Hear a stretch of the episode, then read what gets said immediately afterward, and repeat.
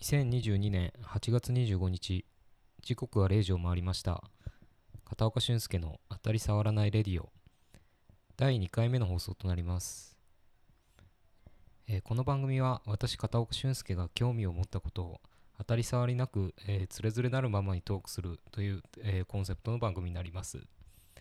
はい。というわけで、えー第2回の、えーテーマは、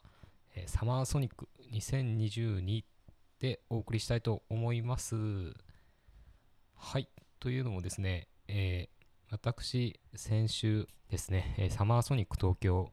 えー2022、こちら、えー参戦してまいりました。えーフェスといえばですね、えー私も、え1年ぶりですかね、去年、えまあ、サマーソニックの、えスペシャル版にあたる、えスーパーソニックですかね、2021、えーこちらの方に、えー去年は参加しまして、えーまあ、何を隠そう。Z ですね、いやクリーンバンディットを見ることができたんですけど、え今年は、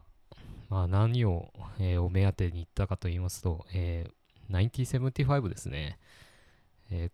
やっぱ1975が見たくて今年のサマソニはチケットを取りました。で、えっ、と、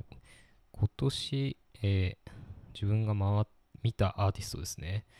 は、まず最初にカルトですね、マウンテンステージに行って、えー日本のバンドですね、カルトを見ました。いや、本当にずっと見たかったバンドで、コロナ禍かな？に、えっと、ラジオ番組でカルトの曲がかかってて、でそれでドハマりしましたね。なんか結構、日本人離れしてる感じの、まあ、僕のスタイルも結構通ずるところあると思うんですけど、まあ、エレクトロニックと、まあ、バンドサウンドが融合したような感じの、まあ、バンドですね。で、本当にライブ見たか見たくて、まあ、ずっとライブ見れないかなと思ってたんですけど、まあ、ちょっと小さい箱とかには、えーまあ、ちょっと年齢的に行きづらいかなとか思ってた部分もあって、まあ、フェスだったらですね、えっと、気楽に見れたっていう感じですね。で、えー意外とですね、僕、実は975ビタサに、えーステージの移動をですね、全然しなかったんですね。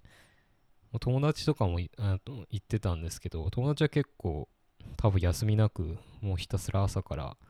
バード見てたと思うんですけど、僕はもうカルト見た後はちょっと、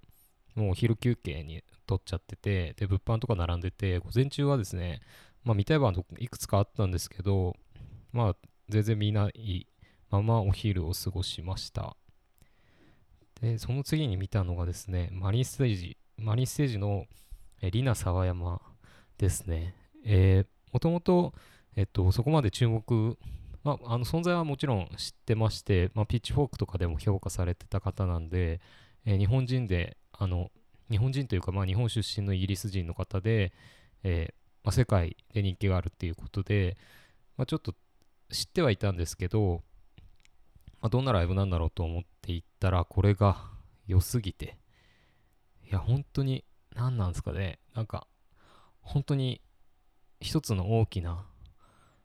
ま、テーマを持って、あの、アーティスト活動されてるという方でですね、もう、一言一言、もう MC がもうめちゃめちゃ熱くて、もう本当に、まあ、いろんな、まあ、本当に人間が抱える問題、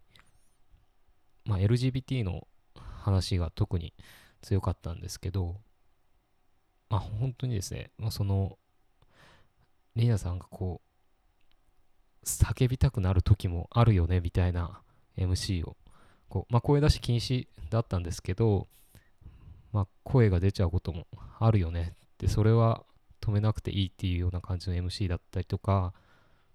まあ、LGBT の人たちも人間だっていうその強いメッセージ。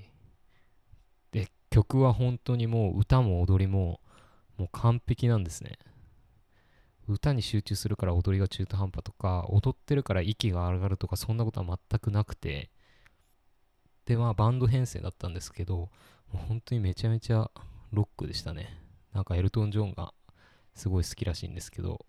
なんか好きになるななるだろうなって感じの本当に素晴らしいアーティストでした。で結局ですね僕はこっからマリンステージからですねもう本当に9075見たさに動いてなくてで次はもうそのままマキシマムズホルモン見ましたね。まあホルモンは本当に何年前だろう。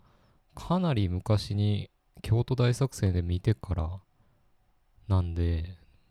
ま、下手したら10年ぶりぐらいだったんですけど、まあ、いい意味で本当にあのテンション感変わらずって感じ、まあ、サマソニでも同じようなあのテンション感でライブしてくれてまあやっぱり普通にかっこよかったですね。はい。でその後、まあ、リバティーンズのビデオライブっていうことでいやいや日本来いと ふざけんなピートカールみたいな感じですけどねまあなんかまあビデオ見て、あ、なんか普通に元気になったんだな、みたいな感じあるんですけど、いや、ギャラもらってるんだったら普通に日本来いよって感じですけどね。はい。もう見た目がですね、僕の昔組んでたバンドのジアンナってバンドのドラム叩いてた木村とピートがもう見た目、もう今そっくりなんですよ。いや、もうそれぐらいしか思わなかったですね。はい。で、その後は、えー、ついにえー、ノーマークだったんですけど、モーヌスキンですね。えー、本当にこのバンドは、まあ、去年とかラジオにむちゃむちゃかかってたバンドで、えー、出身国どこだったかな？イタリア？イタリアかな？えー、イタリア・ローマ出身の4人組バンドっていうことで、メンバーむちゃむちゃ若いんですね。23歳とか22歳とかなんですけど、で、まあそのむちゃむちゃラジオでパワープッシュされてた、まあ曲、ベイギーでしたっけ？あの曲しかまあ知らなくて、まあ結構なんだろうな、なんか最初のイメージだと、もうアークティック・モンキーズみたいな感じだと思ったんですよ。あの曲のギターとかのその、ちょっと乾いた感じの音とか、なんかジャキジャキってした感じの、なんかそういう感じだと思って、まあ見たんですよね。見に行ったんですよ。でそしたらもうマジでやばくてあのハードロックバンドなんですよあのなんだろうな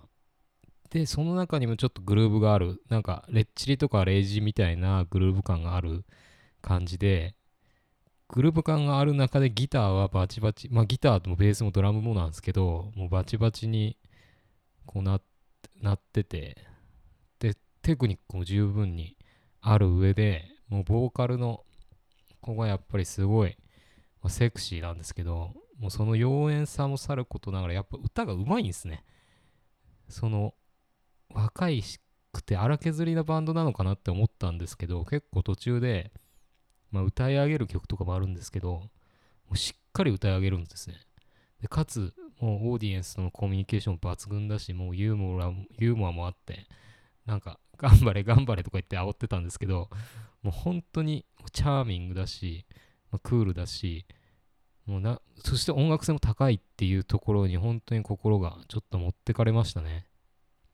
いや、モネスキー本当に、まあ最初の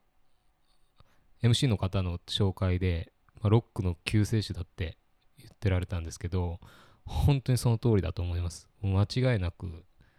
えー、もうこれはもうおじさんたちにも刺さるし若者にも刺さるし、まあ、実際アメリカでは若者からすごい絶大な人気があるらしいんですけどちょっと久々にロックバンドで本当にすごいの見たなって感じですよねあのなんかダイナソージュニアとかをフジロックで見た人とかは、まあ、これでいいんだよみたいなこれでいいんだよおじさんみたいなまあ感想を抱くらしいんですけどこのバンドに関してはもうこれでいいんだよじゃなくてこれだよね、やっぱりっていう感じのもうバンドでしたね。本当に圧倒的でした。正直、えー、この日のベストバウトなんじゃないかなっていうバンドでしたね。モーネスキン。はい。で、意外とで、えー、もう10分以上経っちゃってるんでね、えー、今日はもうこれぐらいにしておくんですけど、えー、サマソニック、本当に良かったです、行って。まあ、いろいろそのアーティストの発言とか、ね、声出し禁止なのに煽ったとか、いろいろなんか物議をかましてるらしいんですけど、まあ、所詮の音楽、本当に純粋に楽しんだもん勝ちの一日だったんじゃないかなと思います。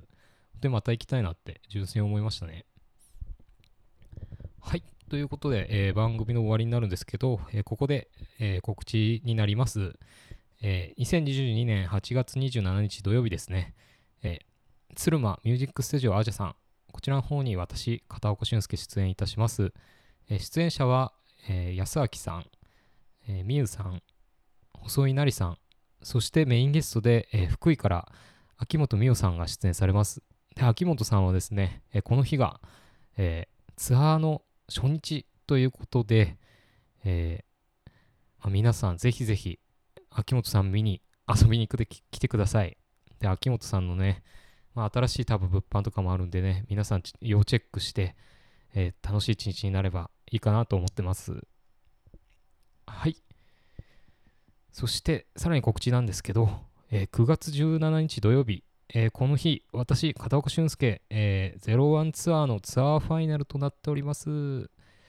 はい。えー、詳細についてはですね、えーまあ、各種 SNS 等で、え、公開させていただいております。え、この日はね、本当に自分のこの01ツアー、まあ、ファーストアルバムをリリースしての集大成になりますんで、本当に、え、場所はですね、鶴見ギグス、横浜鶴見ギグス、あ、ギグス、横浜鶴見になります。えー、この日、本当に楽しい一日にできると自分で信じてやっていきますんで、どうか、えー、ぜひぜひご来場ください。はい。ということで、えー、片岡俊介の当たり障らないラディオ、えー、本日も当たり障りのない内容だったでしょうか。それではそろそろお別れの時間となりました。また来週もですね、この時間、えー、お会いできればと思います。それでは、バイバーイ。